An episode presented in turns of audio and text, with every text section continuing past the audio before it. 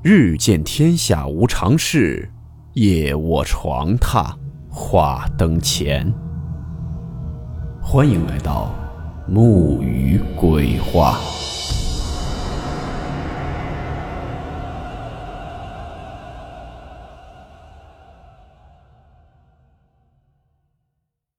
大家好，我是木鱼。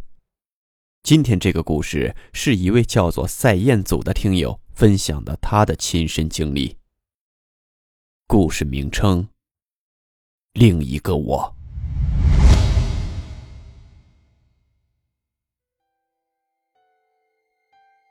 今天这个故事是我本人的亲身经历，而且至今记忆都非常深刻。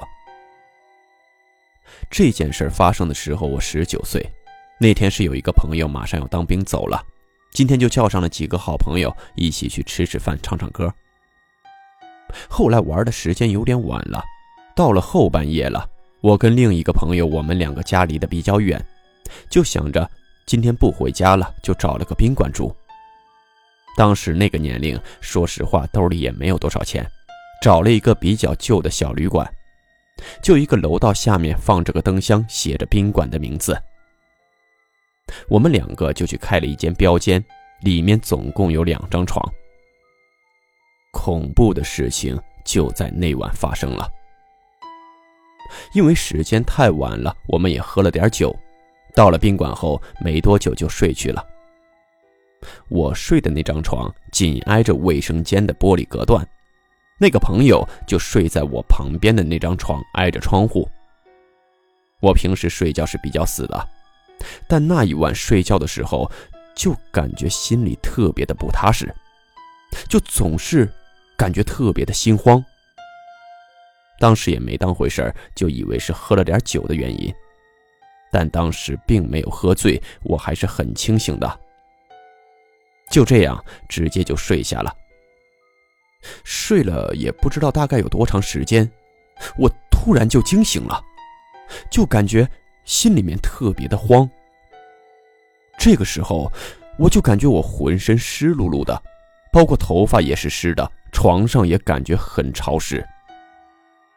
我当时以为是热的出汗了，就准备接着睡。这会儿我就突然听到，隐隐约约的在我的床下面有哭声。那个哭声给人的感觉是很哀怨，听的就感觉让人很伤心似的。而且，重点是，根本听不出来是男是女。当时我一下子就清醒了，同时我又听到我紧挨着的卫生间有滴水的声音，一滴一滴的声音很大，而且频率很快。这个时候，我心里已经恐惧到极点了，我就想着叫醒我的朋友。但是，当我想去掀开被子叫我朋友的时候，我发现我根本动不了。因为之前也听过很多故事，想着可能是鬼压床了，但是想到我旁边还有我朋友，心里的恐惧感多多少少也能减轻一些。我也不知道什么时候，我就又迷迷糊糊的睡过去了。这也是令我很疑惑的地方，因为当时我的心里是很害怕的，按说该特别的精神，但就莫名其妙的又睡着了。这次我也不知道大概睡了多长时间。当我再一次迷迷糊糊的醒过来的时候，我就有一种感觉，我的床边。有个人一直在盯着我。当时我想睁开眼睛，发现眼睛好像不听我使唤，只能勉勉强强的睁开一条缝隙。这时候，我的眼睛往我的右前方瞟了一眼，那里隐隐约约的就看到站着一个人。因为房间窗帘是拉着的，整个房间是极度的黑暗，但是眼睛多少适应了那个黑暗后，还是大概能看清楚一点。我就发现，我右前方站着的这个人的体型、发型，好像是睡在我旁边的那个朋友。但是他此时此刻就那样在那里站着，穿着一个内裤，在那里呆呆的站着，而且是面朝着我的床的方向，静静的看着我。我当时的心里是既恐惧又疑惑，这家伙大半夜的在这干嘛呢？我就试图大声的去喊，也就突然一下子我喊了出来，我的身体也瞬间能动了。我迅速翻过身去看我的朋友，他正安安静静的躺在床上睡觉呢。我又扭头去看了右边一眼，那个人已经不在了。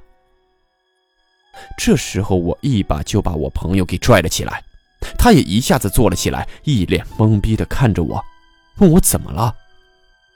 我马上去把所有的灯都给打开了，就把刚才的事儿跟他清清楚楚的讲了一遍。他也是一脸的惊愕，而且他跟我说，整晚他也一直在做噩梦，并且梦里面乱七八糟的。更重要的是。他说：“我们在睡下后没多久，他就听见了我起床的声音。当时他也醒了，就看到我一个人迷迷瞪瞪的去卫生间洗澡去了。因为都已经睡着了，又爬起来去洗澡，他也觉得很奇怪，就喊了我两声。但是我根本就没有理他。他就听见我到了卫生间，打开淋浴，然后就没其他动静了。”过了几分钟，我自己就又回到了床上去睡觉了。这个时候，我就想起来，我第一次醒过来的时候，感觉浑身湿漉漉的，头发也是湿的。当时我还以为是自己出汗了。我们两个这样一说，就感觉事情太不对劲了。我俩直接就穿上衣服跑去网吧了，在网吧待了一宿。事情到这里还并没有结束。第二天，我们没有直接回家，又跟朋友出去跑着玩了一上午。下午回家以后，我妈就问了我一个很奇怪的问题。她问我：“你昨晚回家了没有？”我觉得很莫名其妙，我说我没有回家啊。然后我妈说：“我爸昨天晚上看见我了。”后面我爸回家以后也问了我同样的问题。我也感到很奇怪，我就把昨天晚上在宾馆的事情跟我爸说了。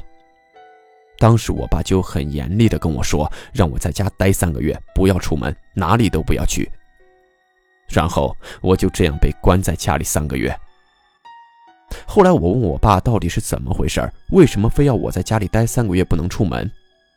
我爸就把这前因后果告诉了我。他说我没回家的那天晚上，他因为生气就睡不着，一直想着等我回来。等到三点左右的时候，他看见我突然就出现在他房间门口，没有开关门的声音，也没有脚步声。然后我爸口里的那个我，跟我爸对视了一眼之后，马上转身就不见了。我爸当时就起来跑出房间看。整个屋子没有看见我人，他也没听见开门关门的声音。后面我就跟我爸说：“这也没什么，说不定就是你看错了。我那天晚上根本就没回去。”我爸说：“你知道什么？”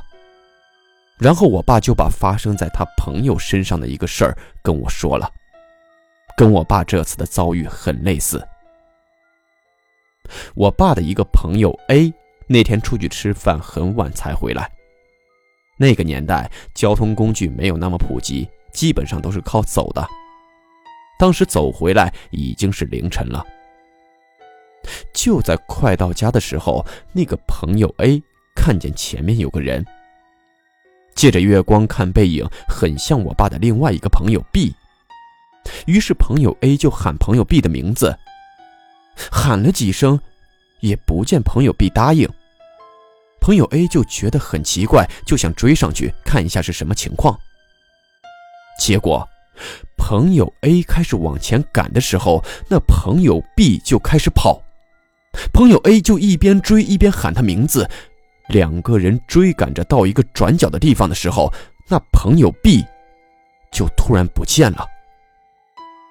当时因为太晚，加上赶了半天的路，朋友 A 也很累，没有多想，就想着第二天吃过早饭再去朋友 B 家问问到底怎么回事儿。结果到第二天，朋友 A 还没有来得及去问，就有人过来说，朋友 B 出事儿了。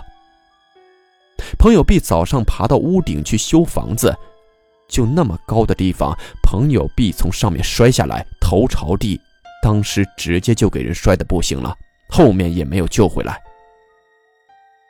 我就问我爸，这事儿跟我这事儿有什么联系？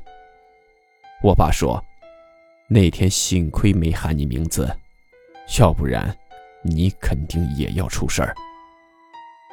我中间也有给我那个跟我一起住的朋友联系，他回家后也是出现了一些问题，就是感冒发烧，家人领着到医院去看，打针输液，当时烧是能退，只不过过不了多久就又会接着发烧。他也跟家人讲了我们那晚在宾馆的事情，他的家人也领他去找了他一个干爷爷，后来不知道怎么捣鼓的也就好了。我心里想着。那晚我看到床边的他，也幸亏当时说不出话来，没有叫出他的名字，要不然也真的不知道后果会是什么。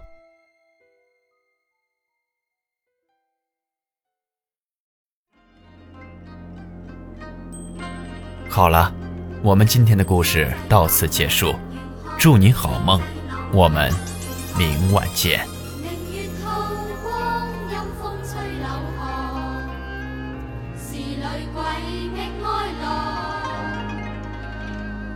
谁人愿爱凄厉鬼新